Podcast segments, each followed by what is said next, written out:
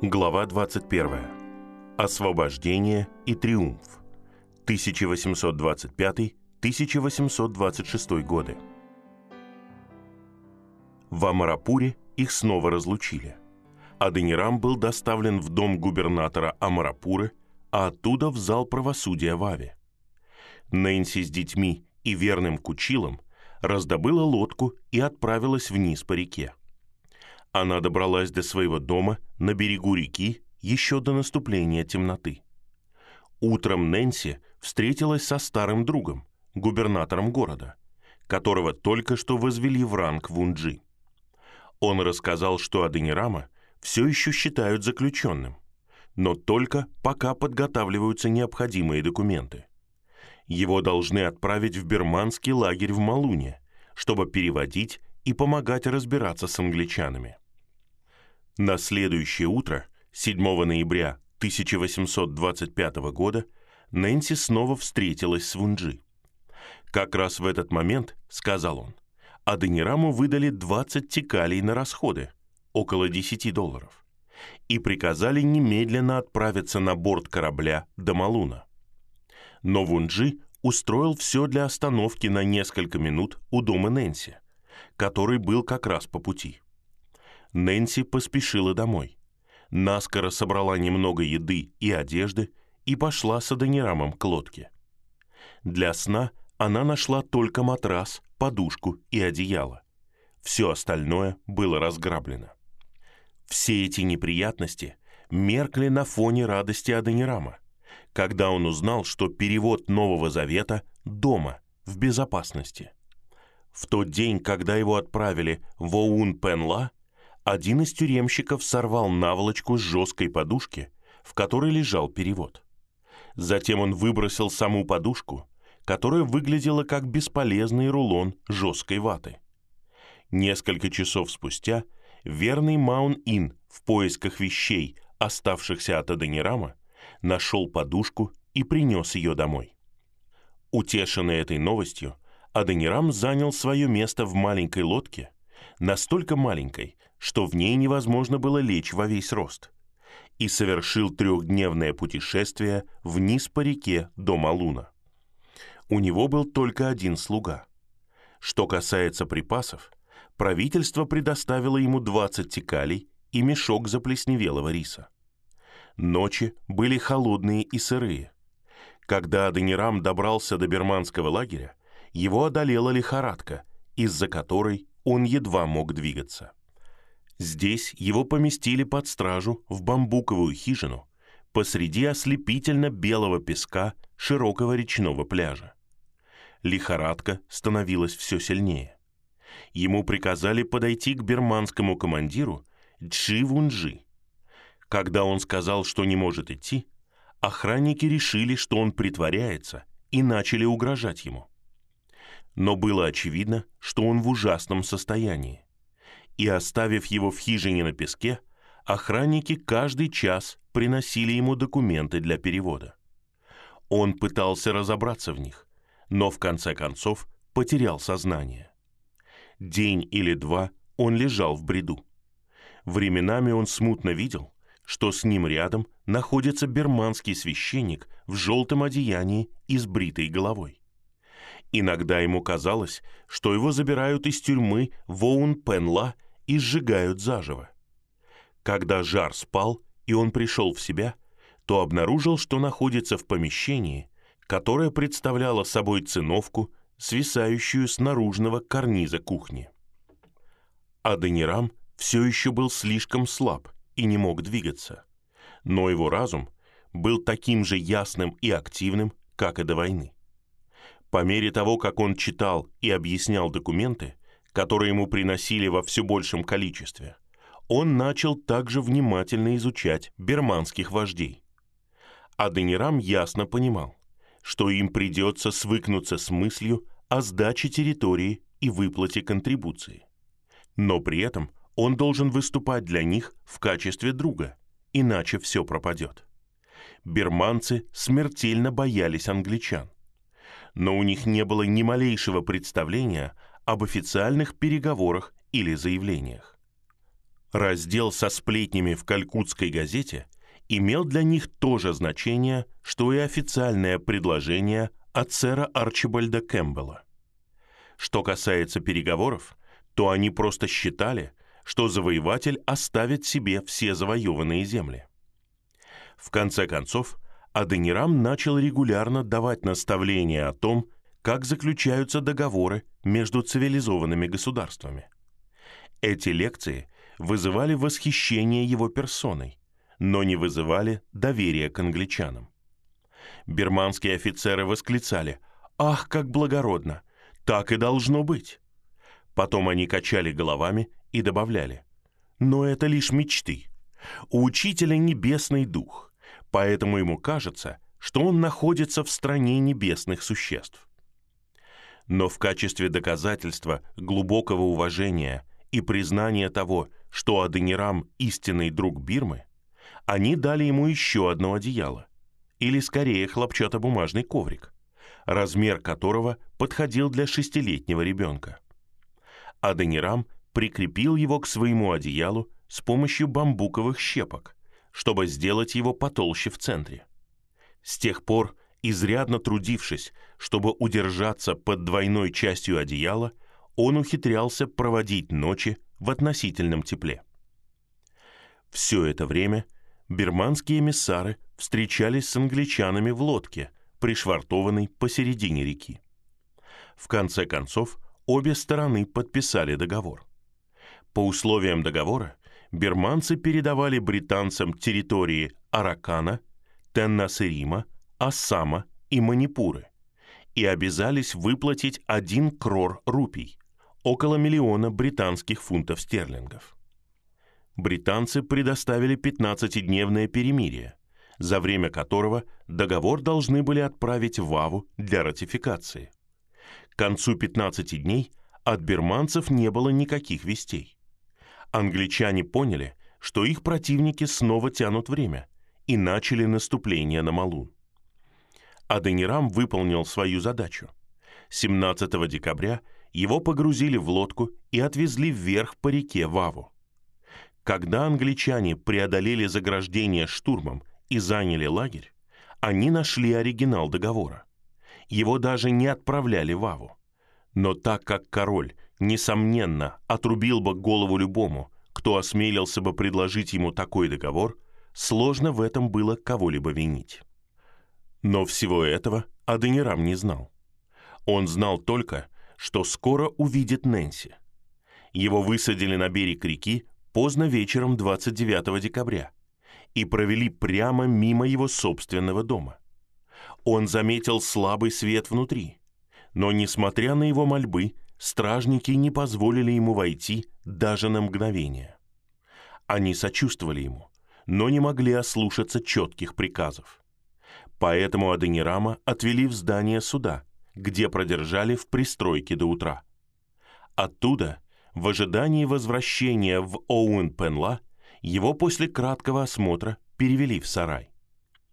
Маун-Ин, услышавший о возвращении Аденирама от слуги, который сопровождал его в бирманский лагерь, нашел миссионера в этом сарае вечером, после целого дня без пищи.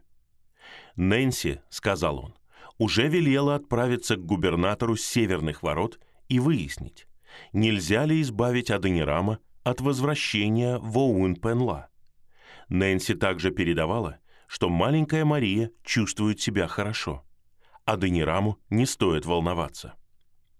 Увидев Маун-Ина, Аденирам испытал такое облегчение, что только после его ухода понял, что в словах берманца было что-то странно уклончивое.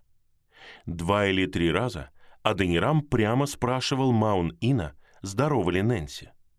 Маун-Ин отвечал либо, что Нэнси дала ему указание обратиться к губернатору Северных ворот, либо что Мария здорова. Тон Маун-Ина был таким ободряющим, что в тот момент Адонирама это нисколько не обеспокоило. Но теперь, вспомнив об этой необычной уклончивости, он начал тревожиться. Губернатор Северных ворот действовал быстро. В ту же ночь он подал прошение в высший суд об освобождении Аденирама, предложив себя в качестве поручителя. Утром старый чиновник вызвал к себе пленника, чтобы сообщить ему эту новость. Поблагодарив его, Аденирам поспешил к себе домой.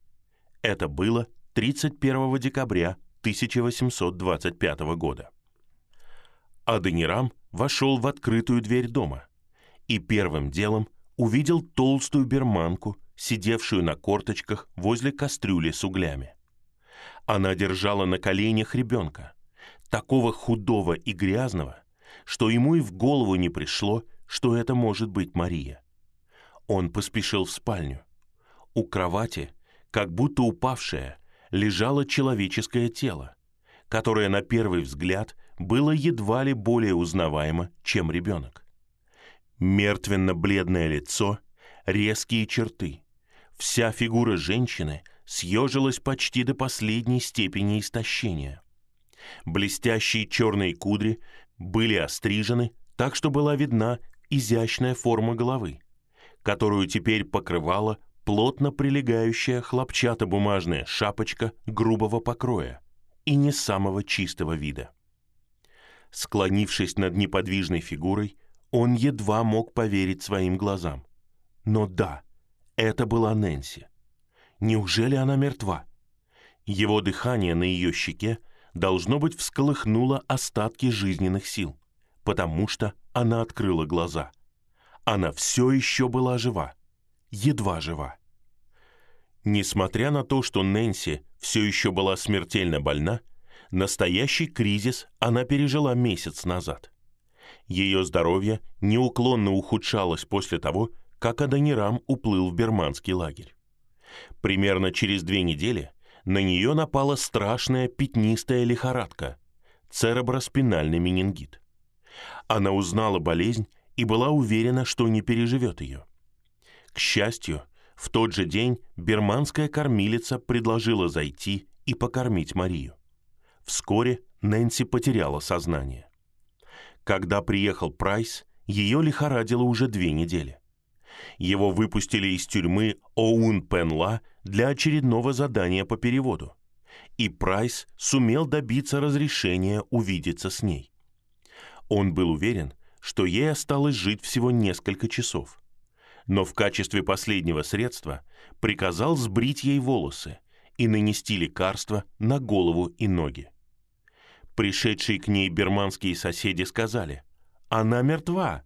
Даже если придет царь ангелов, он не сможет ее вернуть».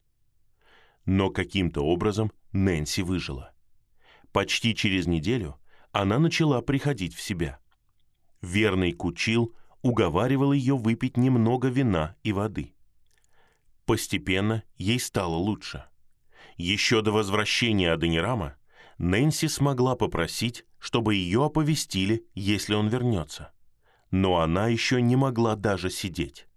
В таком состоянии Аденирам и нашел ее губернатор Северных ворот пригласил Джадсонов пожить в его доме. Поэтому, когда появилась возможность, Аденирам перевез Нэнси из речного дома в дом губернатора. В любом случае, им пришлось бы покинуть дом у реки, потому что в начале 1826 года англичане начали подходить по Ираваде. Вся Ава впала в панику. До сих пор высший свет верил, что так или иначе британцы уйдут из Бирмы. Или за счет новых армий и вождей, неизвестно откуда взявшихся, или из-за восстания на других территориях, или из-за болезней, предательства, обмана, или, возможно, просто от скуки. Но англичане безжалостно наступали. Аденирама и Прайса каждый день вызывали в суд для консультаций. Консультации также проводили с двумя недавно захваченными британскими офицерами – доктором Сенфордом и лейтенантом Беннетом.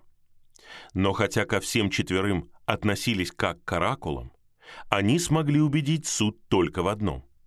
Договор, подписанный в Малуне, король теперь знал о нем, предусматривал компенсацию в крор рупий, миллион британских фунтов стерлингов.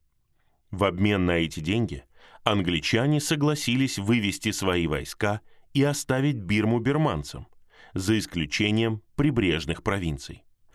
Но бирманская знать не могла поверить, что англичане сдержат свое обещание.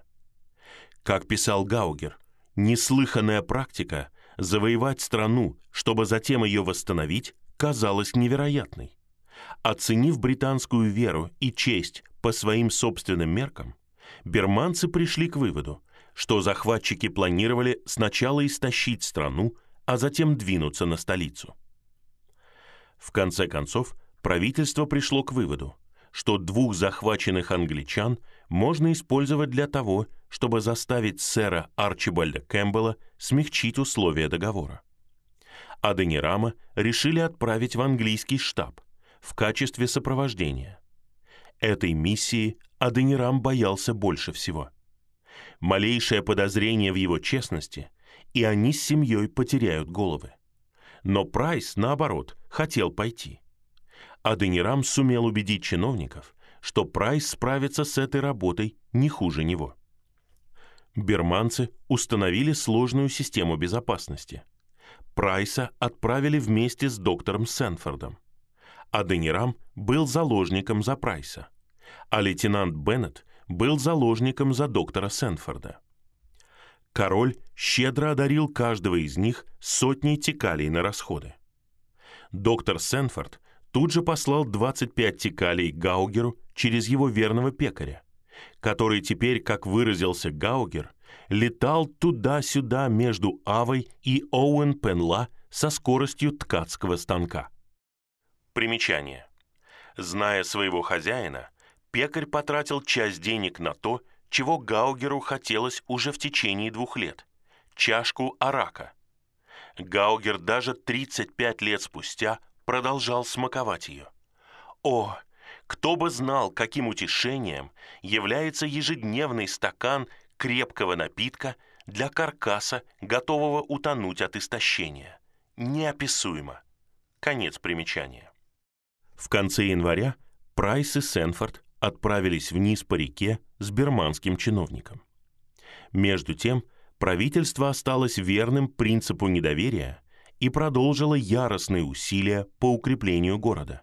Нэнси отметила, люди и звери работали день и ночь, сооружая новые ограждения и укрепляя старые, разрушая все здания, которые попадались на пути. Они сравняли с землей наш дом и все, что его окружало а наше прекрасное маленькое поселение превратилось в дорогу и место для установки пушек. Все ценные вещи вывезли из города и благополучно перевезли в другое место. Когда пришло известие, что лодка Прайса и Сенфорда плывет обратно, тысячи жителей Авы встревоженно выстроились вдоль берега. Высший свет был поражен. Увидев, что доктор Сенфорд вернулся, когда ничто не мешало ему нарушить свое условно-досрочное освобождение и остаться с собственным народом. Сенфорд просто сказал, что в этом нет ничего удивительного. Сэр Арчибальд заставил бы его вернуться, даже если бы он не хотел, поскольку таковы были условия соглашения. Для Европы такое поведение было обычным. Высший свет все еще не мог понять этого – но впервые они начали верить, что эти сумасшедшие британцы действительно настолько глупы, чтобы сдержать свое слово, даже когда вся Бирма лежала перед ними беззащитной. Прайс передал британский ответ сидящим в Хлудо членам правительства. У ворот дворца толпились наблюдатели. «Генерал и уполномоченные», — сказал он, не будут вносить никаких изменений в условия соглашения, за исключением того, что контрибуцию можно будет выплачивать в четыре этапа. Первую часть необходимо оплатить в течение 12 дней. В противном случае армия продолжит наступать. Кроме того, пленники, находящиеся в руках берманцев, должны быть немедленно переданы британцам. Также британский военачальник специально поручил Прайсу потребовать выдать Аденирама, Нэнси и маленькую Марию. Но король пришел в ярость. «Они не англичане, а мои подданные. Они не уйдут». он осознал ценность услуг Аденирама. Что касается территории, то бирманское правительство согласилось отказаться от нее. Можно будет отбить ее позже, когда англичане уйдут. Но деньги, крора рупий. Несомненно, должен же быть какой-то способ избавиться от англичан, не заплатив при этом всю сумму. Возможно, им удастся обмануть их первым взносом, чтобы британцы подумали, что скоро получат остальное. Тогда они, вероятно, уйдут. А может быть, удастся собрать еще одну армию. Прайс и Аденирам прямо заявили королю, королеве и высшему свету, что англичане никогда не заключат мира ни на каких других условиях. Снова приходить к ним без денег просто бесполезно. Некоторые из чиновников сказали двум миссионерам, «Похоже, вы на стороне англичан. Вы даже не попытались уговорить их на меньшую плату. Если вы не согласитесь, ваши семьи пострадают за это». В то время оставался один генерал, Лая Тхуя, который все еще думал, что может победить англичан. Захватчики только добрались до древней столицы Паган, расположенной ниже по реке. Он мог бы укрепить этот город, сделать его неприступным, а оттуда выйти и прогнать их прочь. Вместо того, чтобы выделить такую большую сумму денег из королевской казны, король и королева решили позволить генералу попробовать. Его прозвали «повелитель заходящего солнца». Было собрано около 15 тысяч новых солдат, которым заплатили авансом по 150 текалей. Этих солдат называли «слугами королевской славы». Они отправились в Паган, чтобы укрепить город, а по пути тратили неожиданные богатства на дорогую одежду. Англичане атаковали их девятью сотнями человек. Армия распалась, и солдаты разбежались. Лая Тхуя предстал перед королем и попросил собрать новые войска. Король пришел в ярость. Его командир затянул переговоры и разозлил британского главнокомандующего. Победителя заходящего солнца вышвырнули из дворца и били до самого здания суда, где с него сняли богатую одежду, связали веревками и заставили преклонить колени и поклониться дворцу. Затем его передали в руки палачей, которые своим жестоким обращением убили его еще до того, как они дошли до места казни. Сразу после этого король объявил, что Лая Тхуя был казнен за то, что нарушил королевский приказ не сражаться с англичанами. В ту же ночь Прайса снова послали в лагерь с несколькими захваченными британцами и сказали убедить противника принять около четверти первого взноса. Через несколько дней доктор вернулся. По его словам, британский генерал был очень зол и отказался даже разговаривать с доктором Прайсом. Теперь он был в нескольких днях пути от Авы и готов был двинуться на город.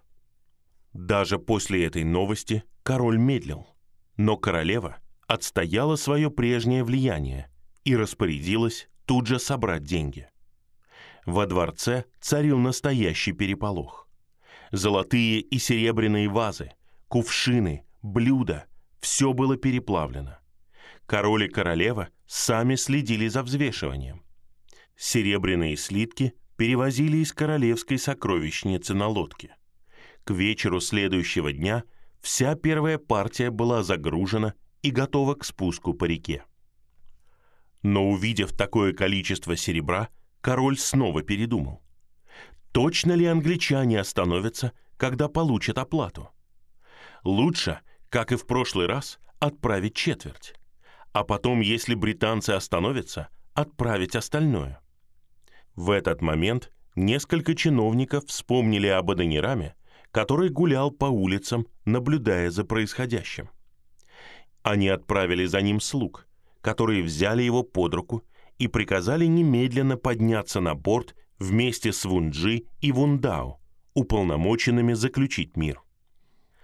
Еще несколько британских офицеров и к радости Аденирама Генри Гаугер и армянин Аракил, только что вышедшие из Оуэн-Пенла, тоже отправились в путь.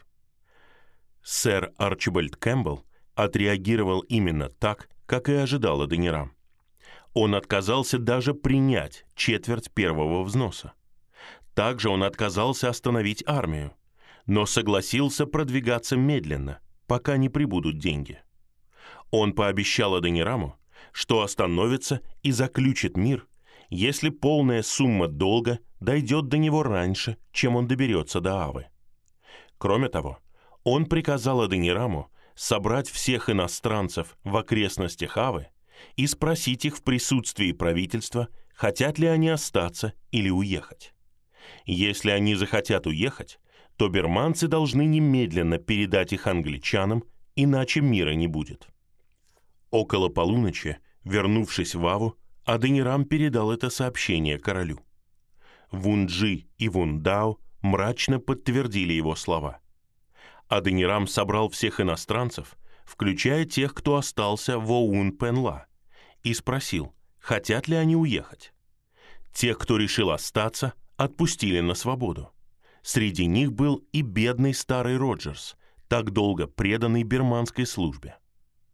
И снова некоторые чиновники захотели, чтобы Аденирам остался. «Не уходи от нас, ты станешь великим человеком, если останешься». Аденирам, заботясь о будущем миссии, не хотел отказываться на отрез. Он дипломатично ответил, что его жена хочет уехать, и он, конечно же, должен последовать за ней. Пленников и серебро, на этот раз полный первый взнос, вскоре отправили вниз по реке в шести или восьми золотых лодках. Аденирам, Нэнси и маленькая Мария, Маун-Ин, Кормилица и Кучил плыли в одной лодке. Их друг, губернатор Северных ворот, пришел, чтобы проводить их. Был прохладный вечер, светила луна. Мария спала на руках Адонирама. Джадсоны забрали в лодку все свое имущество. Около полуночи в берманском лагере, чуть ниже по реке, их задержали примерно на два часа. Вунджи и несколько офицеров настаивали на том, чтобы Джадсоны подождали, пока Прайс передаст серебро, чтобы убедиться, что британцы примут его и остановятся. Но Аденирам настоял на продолжении пути. Вунджи неохотно согласился.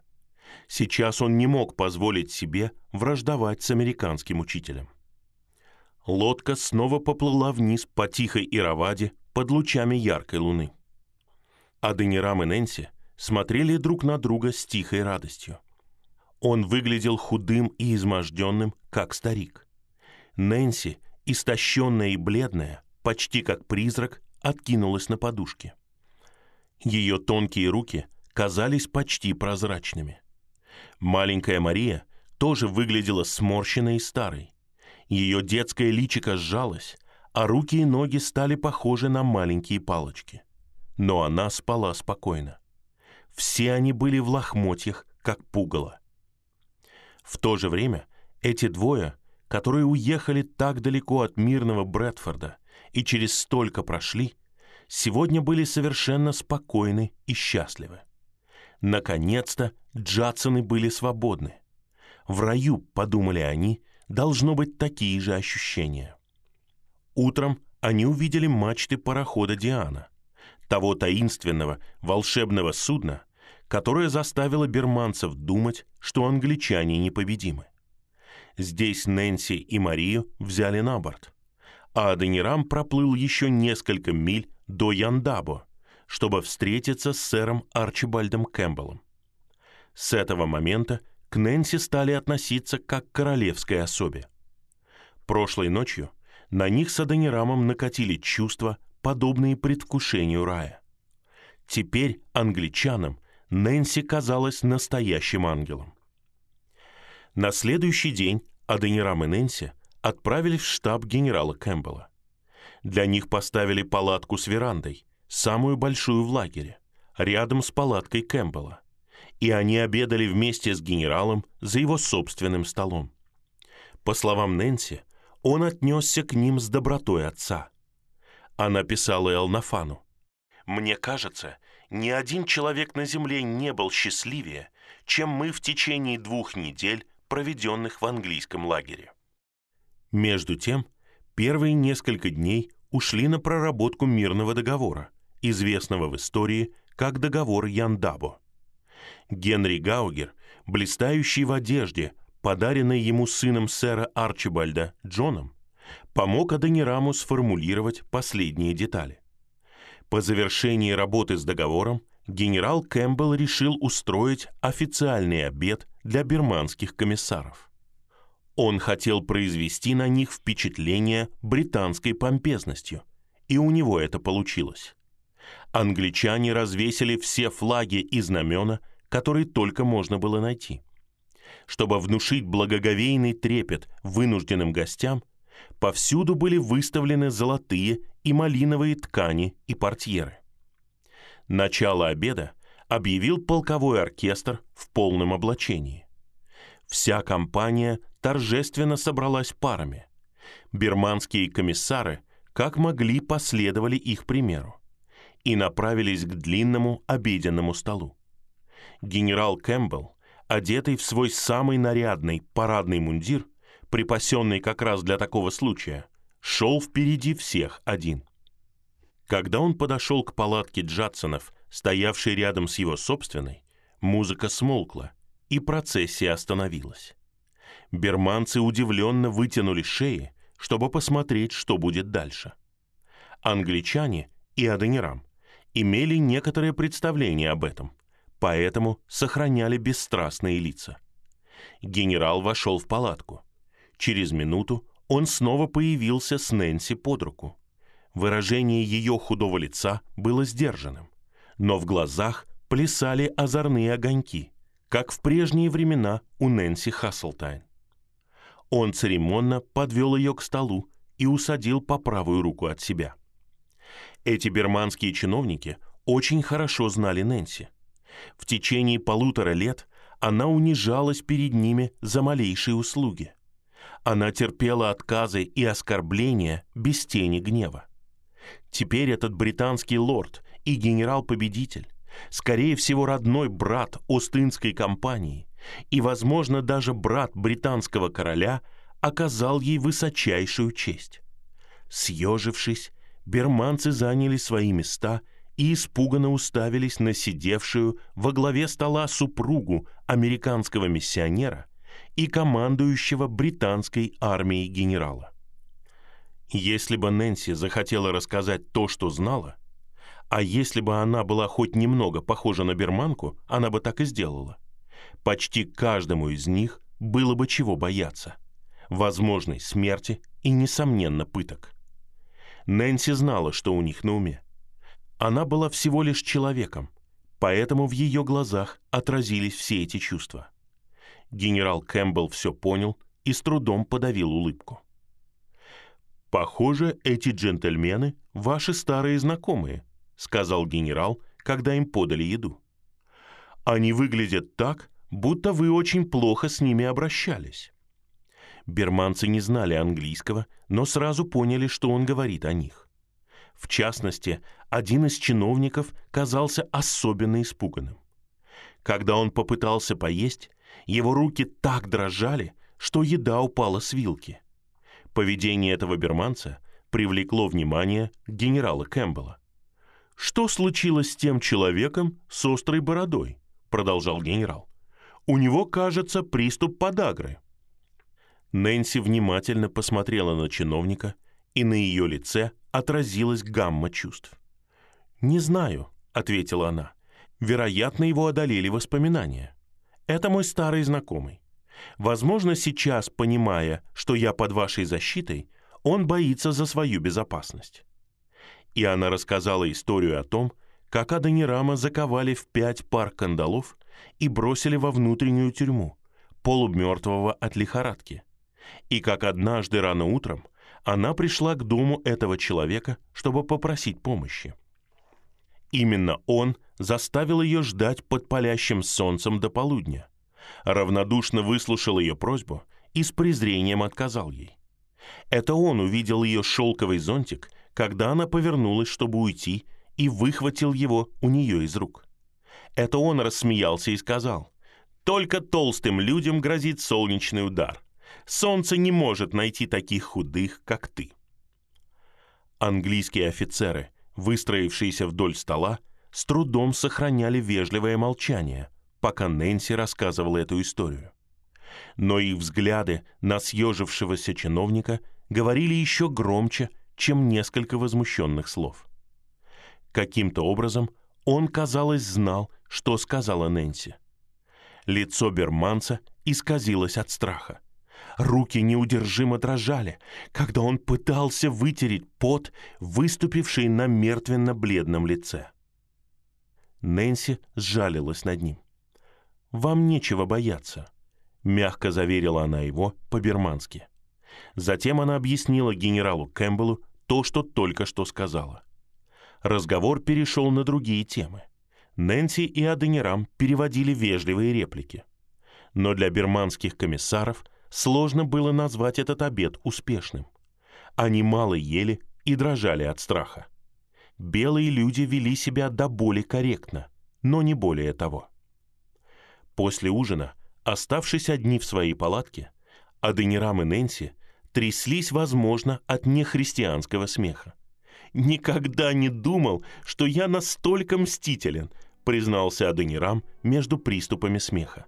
Но на самом деле это одна из самых забавных сцен, которую я когда-либо видел.